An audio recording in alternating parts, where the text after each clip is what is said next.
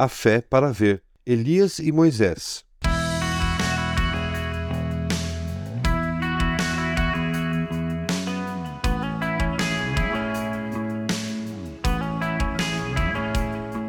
E apareceram diante deles Elias e Moisés, os quais conversavam com Jesus.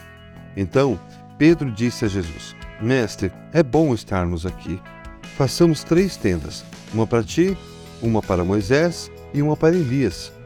Ele não sabia o que dizer, pois estavam apavorados. Marcos 9, 4 a 6. Vejam que interessante essa cena, relatada aqui pelo evangelista Marcos. No momento que Jesus se revela em sua glória a três dos seus principais discípulos, aparecem também Elias e Moisés, esses que viveram entre 800 e mil anos antes de Cristo. Já parou para pensar por que esses dois? Percebe que não existe nada de aleatório na presença deles. O maior dos libertadores e legislador de Israel, juntamente com, se não o maior, mas um dos maiores profetas desse povo. E eles apareceram juntos para dar testemunho de Cristo como o verdadeiro Messias, o Salvador do mundo, pré-figurado na lei e predito pelos profetas. A seguir apareceu uma nuvem e os envolveu, e dela saiu uma voz que disse: Este é meu filho amado, ouçam-no. Repentinamente, quando olharam ao redor, não viram mais ninguém, a não ser Jesus. Marcos 9, 7 e 8.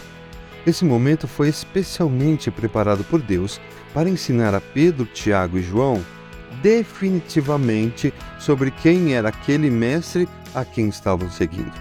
A partir desse momento só existiria um legislador e profeta, Jesus Cristo. Entretanto, parece que os três não estavam entendendo o que estava acontecendo e provavelmente com o intuito de prolongar aquela experiência, sugeriram que fizessem três tendas, uma para Jesus, outra para Moisés e mais uma para Elias.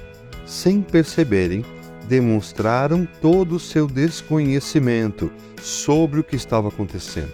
Estavam colocando Jesus no mesmo patamar de Moisés e Elias. Precisou que Deus, em alta voz, declarasse que ele era Jesus Cristo. Este é o meu filho amado, ouçam-no. Quantas vezes deixamos de aproveitar a glória vinda de um relacionamento íntimo com Jesus para colocá-lo no mesmo patamar de pessoas, líderes, igrejas e assim como Moisés e Elias, importantes, mas menos importantes que Jesus. E interessante que principalmente Pedro, ou melhor, justamente Pedro, alguns versículos antes tinha dado o testemunho correto sobre Jesus e ele tem agora tirado os olhos dele, lembre-se, no esplendor da sua glória. Jesus e seus discípulos dirigiram-se para os povoados nas proximidades de Cesareia de Filipe.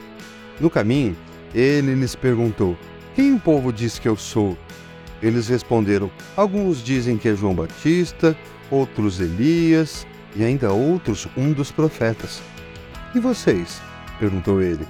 Quem vocês dizem que eu sou? Pedro respondeu: Tu és o Cristo. Marcos 8, 27 a 29. Deus coloca muitos Elias e Moisés nas nossas vidas. E como essas pessoas são importantes para nós? Nos ajudam, muitas vezes nos salvam de situações difíceis. E é natural que desejemos estender o tempo com elas. Sim, são importantes e dadas a nós por Ele. Mas o principal é aproveitar sempre da plenitude de um relacionamento íntimo com Jesus, que deseja repartir a sua glória conosco. Vejam o que João revela ter feito no encontro com um anjo no Apocalipse. E o anjo me disse: Escreva, Felizes os convidados para o banquete do casamento do Cordeiro. E acrescentou: Estas são as palavras verdadeiras de Deus. Então caí aos pés para adorá-lo. Mas ele me disse: Não faça isso. Sou servo como você e como seus irmãos que se mantêm fiéis ao testemunho de Jesus. Adore a Deus. O testemunho de Jesus é o espírito da profecia. Apocalipse 19, 9 e 10. Pessoas como Moisés e Elias são usadas por Deus para nos revelar Jesus e a sua glória. A partir daí, olhos em Jesus. Portanto, também nós, uma vez que estamos rodeados por tão grande nuvem de testemunhas, livremo-nos de tudo o que nos atrapalha e do pecado que nos envolve, e corramos com perseverança a corrida que nos é proposta, tendo os olhos fitos em Jesus, autor e consumador da nossa fé. Hebreus 12, 1 e 2.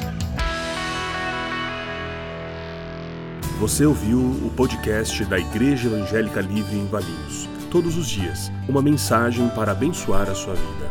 Acesse www.ielve.org.br ou procure por IEL Valinhos nas redes sociais.